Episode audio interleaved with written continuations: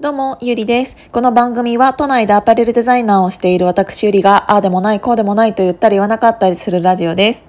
あのー、このね、私のヒマラヤの配信を、えっ、ー、と、倍速で聞いていただいている方って結構いらっしゃいますか？あのー、多分、えっ、と、ヒマラヤさんも細かく設定はできたと思うんですけど、1.1倍がこれですね。で、1.2倍と1.5倍速とってあると思うんですけど、なんかあの自分で私気づいているのが、その時によって喋るスピードが結構違うっていう。だからあのそもそもが結構普通の人の1.2倍速から1.5倍速ぐらいになっている時とかすごくあるのでなんかあの めちゃめちゃ、なんて言うんだろうな、あの、皆さん大変だろうなと思って私が勝手に思ってました。っていうのはね、あの、この間、えっ、ー、と、3日前ぐらいかな、えっ、ー、と、ツイッターの方で炎上した。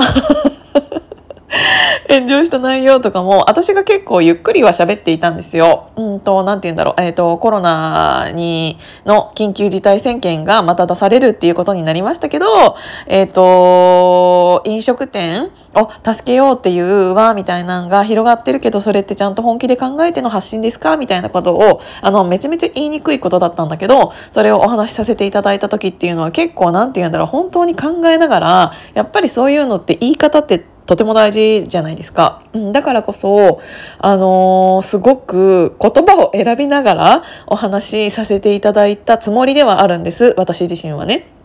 そういう時とかは結構ちょっとゆっくりお話しさせていただいてたと思うんですけど、それがあの結構あの倍速で聞いていただいている方っていうのがいらっしゃったみたいで、あの結構あの喋るスピードって本当に大事だなって思いました。あのああいうなんて言うんだろう、私が勝手にそうになっちゃってるだけなんだけど、あの愚痴を言う時っていうのをわーって言いたいから あの愚痴ってブワーって出てくるじゃないですか。だから1個前の妹の洗濯物が多いっていうお話も私多分ちょっと早口だったと思うんですよね。でそれとかはなんかあの別に何て言うんだろうあのゆっくり聞かなくてもどうでもいい内容じゃないですかぶっちゃけ。ただ私がぶつけたいっていうだけだから。なんだけどちょっとなんか真面目な話だったりとかそういう社会的問題だったり経済の問題だったりとかそういうことってあのちゃんと言葉を選ばないとあのすごくちゃんと伝えたい内容だったりするから、えーと、ゆっくりお話をさせていただいていると思うんですけどそういうのを倍速で聞くと私めっちゃ怖い人だなと思って。なんか なんか迫力があの全然違くなりません？だからすげえ怒ってるみたいな感じでとらわれてたもっても嫌かなとか思ったり思わなかったり するんだけどだから皆さんって今どういう感じで聞いていただいてるのかなとか思ってなんか私ね結構ボイシーであのリリーさんとか聞いているんですね。であのリリーさんとかも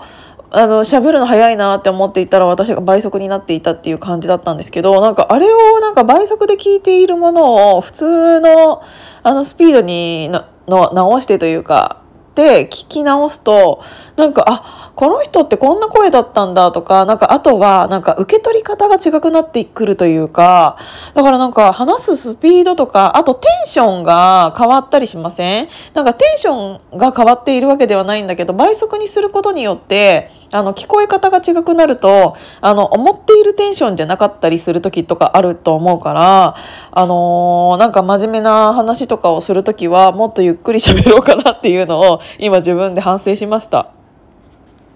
でそんなことを話している間にもう4分経ってしまったんですけど今日ちょっとお話しさせていただきたかったことが、えーと、自分の立場をわきまえた方がいいなって。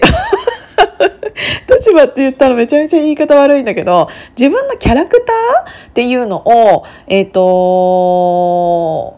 どういう、うん、キャラでいきたいのかとか今はどう思われているのかっていうのを、えーと、自分の周りの人に聞いてみた方が得だよねっていうお話をさせていただきたいなって思ったんですよ。っていうのはやっぱり、うんと、自分が思っている自分のそう、うん、自分の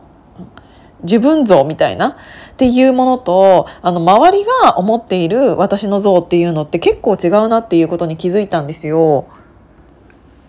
でこれからあのキャラ経済になっていくという人検索になっていくということについて特にその自分の見え方見せ方っていうのは本当に大事だなっていうのを感じました。で私も別に影響力がえっ、ー、とすごくある人間ではないと思うんだけどこうやってヒマラという音声配信をさせていただいている中で、あのー、聞いていただいている方っていうのが本当にありがたくすごく増えてきてっていうのがあるからこそあの文章よりも伝わる内容っていうのはすごくあると思うんですよね。なんかやっぱりあの抑揚とかあと声とかもちろんねだから声と抑揚とかそういうなんか喋り方だったりとかが、えーと、つながらうんリンクするとあのその人の想像っていうのが出来上がりやすいじゃないですか。だから文字は文字でいいと思うんだけど私はプラスアルファでこの声でお伝えすることによってなんか自分の発信力みたいなのはすごくついてきたなとは思っているんです。ただあの発信力がついてくると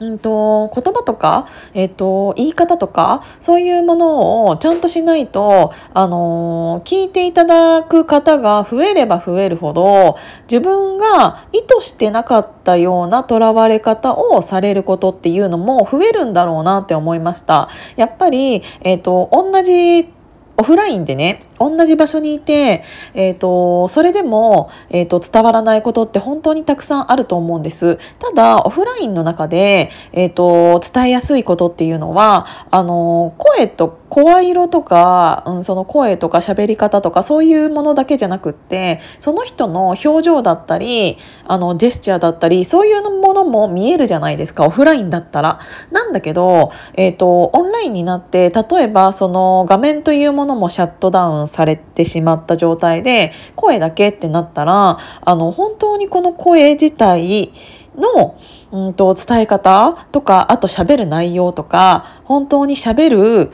えーと、言葉遣いだったりあの本当に抑揚だったりなんかそういうものを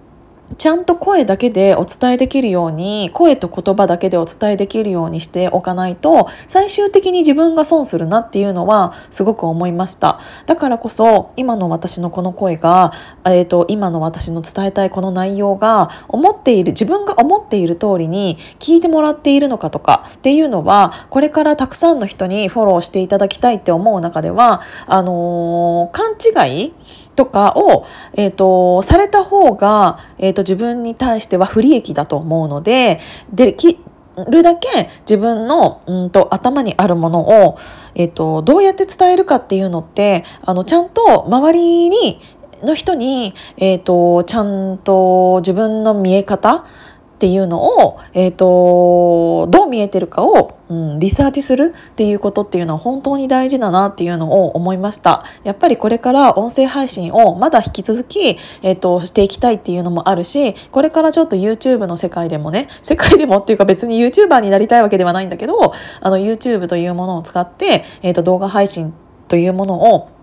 させていただきたいなって思うことがあるので、えーと、そこら辺も含めて、えーと、伝え方は大切かもしれないけど伝え方だけじゃなくってそれに対して伝わり方が本当に思った通りにできているかっていうマーケティングというかリサーチというかそういうものっていうのは大事だなっていうのを改めて感じたのでお話しさせていただきました。えーと、その何個か前のちょっと気難しい感じの、えー、とコロナで飲食店を助けようっていうのがちょっとお祭りみたいな感じで見えちゃってるよっていうのをお話しさせていただいた回が私はあったんですけどあれとかもあんなになんか皆さんから、うんと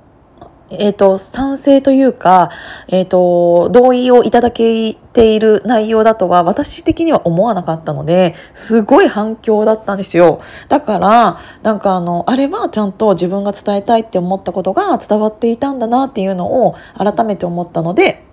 なんかあの良かったなって思いました。ということで、えーと、今回は